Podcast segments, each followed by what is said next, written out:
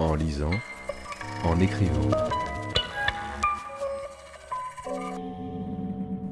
Le podcast de lecture versatile de Pierre Ménard.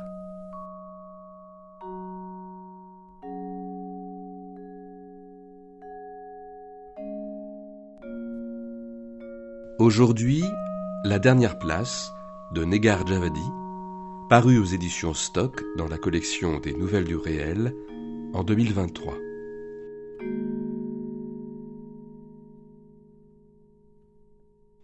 Le vol PS-752 reliant Téhéran à Kiev s'écrase quelques minutes après son décollage le 8 janvier 2020.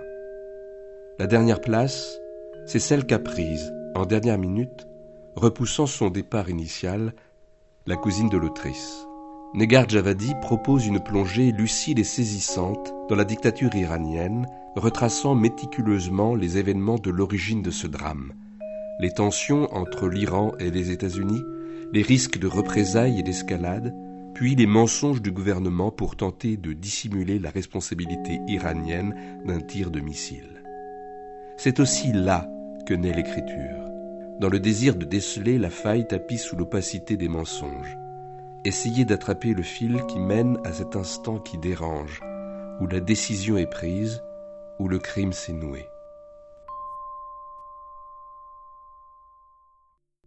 Le téléphone sonne. Ellie décroche. Pas et pas Sadaran, les gardiens de la Révolution. Ils veulent présenter leurs condoléances. Aussitôt elle raccroche, n'a pas envie de les écouter. Ça sonne à nouveau. Elle refuse de répondre. Comme elle refuse, dans l'après-midi, de laisser entrer un groupe d'officiels du régime, accompagnés de caméras de télévision prêtes à filmer leur arrivée dans l'appartement des salles.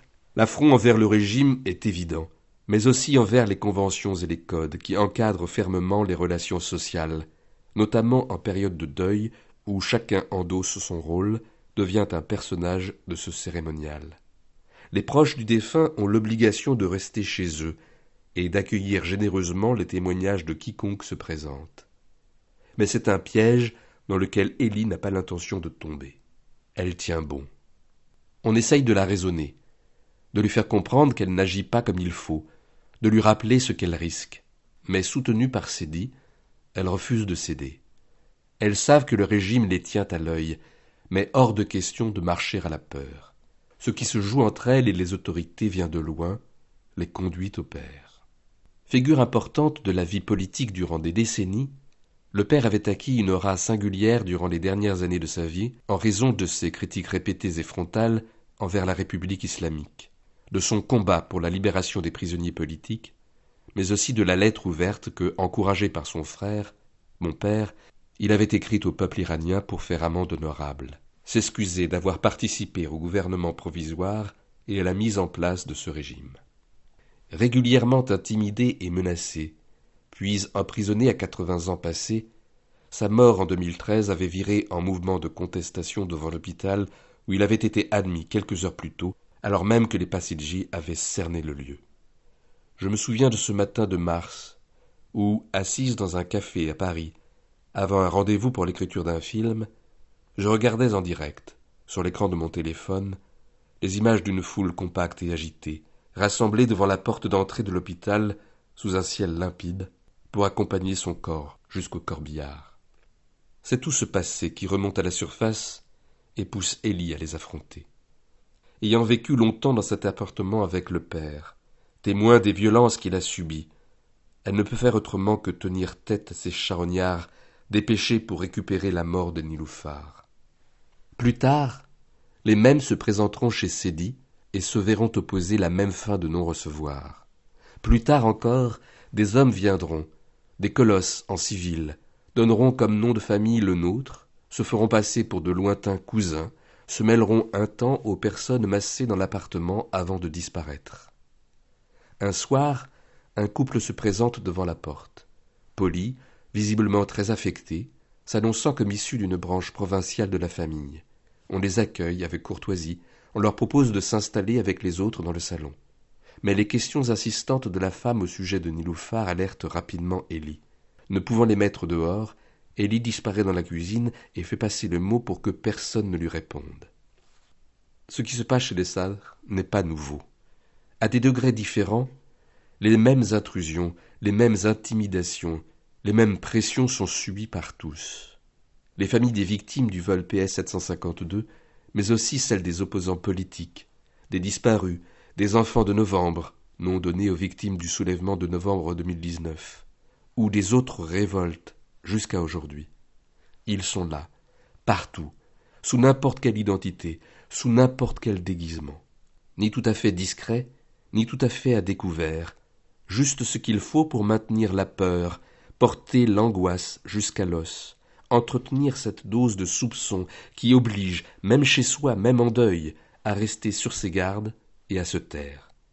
Nous sommes face à une organisation redoutable, programmée pour infiltrer l'intime, s'immiscer avec ruse ou autorité dans les moindres recoins de la vie privée, du salon à la chambre à coucher, du lit au placard, surveiller et contrôler. Contrôler ce qui s'y déroule, ce qui se dit, qui le dit, contrôler ce que l'on achète, mange, boit, ce que l'on pense. L'objectif d'un tel système, qui a pour nature la terreur et pour principe l'idéologie, est de donner l'impression aux individus d'être inutiles, de trop, une simple variable d'ajustement. Cependant, malgré cette constance totalitaire, la rapidité de leur réaction dans les heures qui suivent la catastrophe paraît suspecte. Quelque chose cloche, crée la panique, quelque chose les oblige à prendre les devants, à se mettre en ordre de bataille. On dirait qu'ils tentent de cerner le danger dans le but d'intervenir à temps, juguler la propagation de cet autre récit qui commence à émerger sur les réseaux sociaux, dans les rues de Téhéran, sur le lieu du crash où se sont rassemblées de nombreuses familles.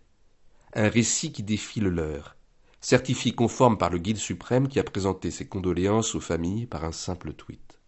Dans la matinée, quand Ellie apprend que l'avion n'aurait peut-être pas été victime d'un accident technique, mais d'un tir de missile, aussitôt elle s'exclame Kodeshun Kardan, ils l'ont fait eux-mêmes. C'est cette phrase qui s'est mise à se faufiler dans les esprits.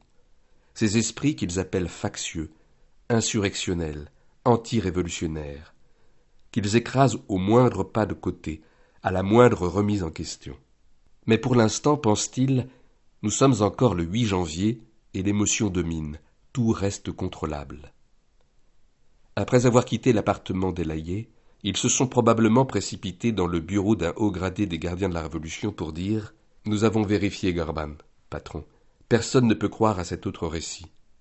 La preuve, ceux qui étaient présents autour d'Elissade, quand elle a prononcé cette phrase, sa famille, ses amis, ont tout de suite protesté. Pourtant, en d'autres circonstances, eux-mêmes, famille et amis, affirment et répètent Kodeshun Karnan, tant il est inimaginable qu'il en soit autrement. Mais aujourd'hui, face à une telle tragédie, ils s'indignent, refusent d'y croire. C'est impossible. Qu'est-ce que tu racontes, Elijan? Un mot sur cette phrase.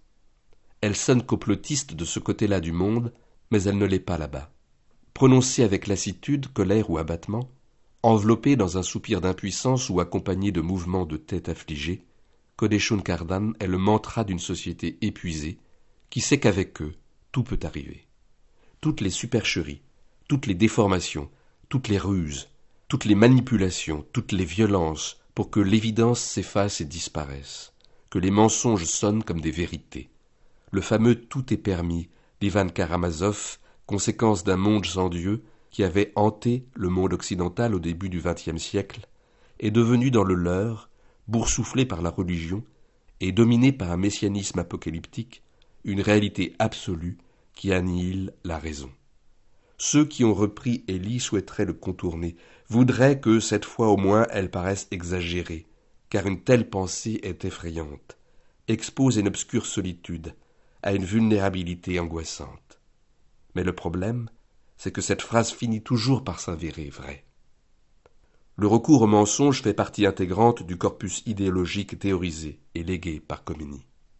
Lui-même le mit en application dès 1978, depuis son exil français, promettant aux Iraniens des élections libres et la démocratie, se projetant, une fois de retour en Iran, en sage retiré dans la ville sainte de Qom.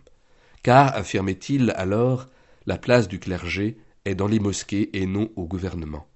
Quand la question de son revirement lui fut posée, il répondit froidement avoir utilisé la duperie, moyen licite en islam pour arriver à ses fins.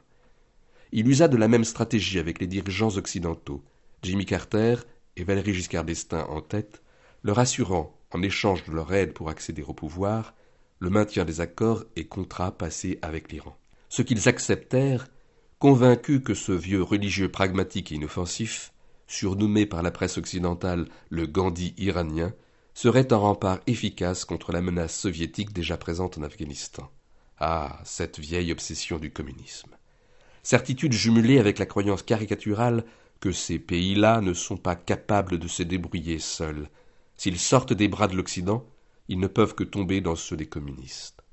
Le réveil a dû être spectaculaire quand, après avoir révélé son vrai visage, dans une transformation aussi brutale que le docteur Jekyll virant en Mr. Hyde, Khomeini non seulement envoya voldinguer promesses et contrats, mais autorisa l'assaut contre l'ambassade des États-Unis, accusée d'être un nid d'espions. Dans la foulée, fidèle à sa grille de lecture surnaturelle du monde, le guide suprême numéro un désigna les États-Unis comme le grand Satan, et la France, son allié, qui jusque-là bénéficiait du statut privilégié de l'hôte des derniers mois d'exil, comme le petit Satan. Le problème avec le mensonge, c'est qu'à force, plus personne ne vous croit. Mais l'intérêt pour un pouvoir politique, comme le souligne Anna Arendt dans un entretien avec Roger Herrera datant de 1973, est qu'un peuple à qui on ment en permanence, est qu'un peuple à qui on ment en permanence est un peuple qui ne peut plus rien croire, ne peut se faire une opinion. Il est privé non seulement de sa capacité d'agir, mais aussi de sa capacité de penser et de juger. Et avec un tel peuple, vous pouvez faire ce qu'il vous plaît. Ils l'ont fait eux-mêmes, disent les Iraniens, et la liste est longue. Elle commence par l'incendie criminel du cinéma Rex de la ville d'Abadan, le samedi 19 août 1978, lors de la projection du film Les Biches, réalisé par le cinéaste iranien Massoud Kimieh.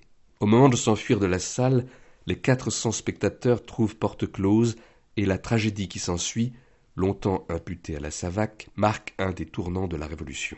Par cet incendie, un des plus meurtriers de l'histoire de l'Iran, l'enjeu des partisans de Khomeini est de s'attaquer à un symbole de l'Occident qu'est le cinéma, tout en poussant à la grève les ouvriers des raffineries pétrolières. Ils l'ont fait eux-mêmes, et pas seulement contre le peuple. Ils l'ont fait eux-mêmes dans un État divisé, au sein d'une guerre larvée entre de multiples courants, conservateurs, réformistes, pro-négociation avec les Occidentaux, anti-négociation avec les Occidentaux, sans parler de l'influence politique des gardiens de la Révolution et leur mainmise sur l'économie du pays. Ils l'ont fait eux-mêmes, la mort d'Ahmad Khomeini, le fils de Khomeini, empoisonné en 1995 par un duo redoutable, Hashemi Rasfanjani, l'un des partisans du régime depuis les premiers jours, surnommé le requin par Skimberbe, et l'actuel guide suprême, Ali Khamenei. À sa mort, deux jours de deuil national sont décrétés et des manifestations monstres organisées. Ils l'ont fait eux-mêmes, la mort de Hashemi Rasfanjani, en 2017, dans la piscine de sa maison des quartiers chics de Téhéran. Après la mort de Khomeini en juin 1989, aidé par Ahmad Khomeini, Rasfanjani en falsifie le testament pour placer sur le trône son ami, Ali Khamenei, un religieux de seconde catégorie. Avec les années, il s'oppose à la ligne ultra-conservatrice du nouveau guide suprême, qui l'écarte du pouvoir et fait emprisonner ses enfants. À sa mort, trois jours de deuil national sont décrétés et des manifestations monstres organisées. Et déjà, dès le 3 janvier, le bruit court qu'ils l'ont fait eux-mêmes, la mort de Qassem Soleimani. Sa puissance régionale, ses velléités de pouvoir et sa milice armée semblent une source d'inquiétude et de menace pour certains. Selon la rumeur, informée l'administration américaine sur sa venue en Irak, et l'a laissé le supprimer, elle a garanti de se débarrasser de lui à moindre frais. À sa mort, trois jours de deuil national sont décrétés et des manifestations monstres organisées.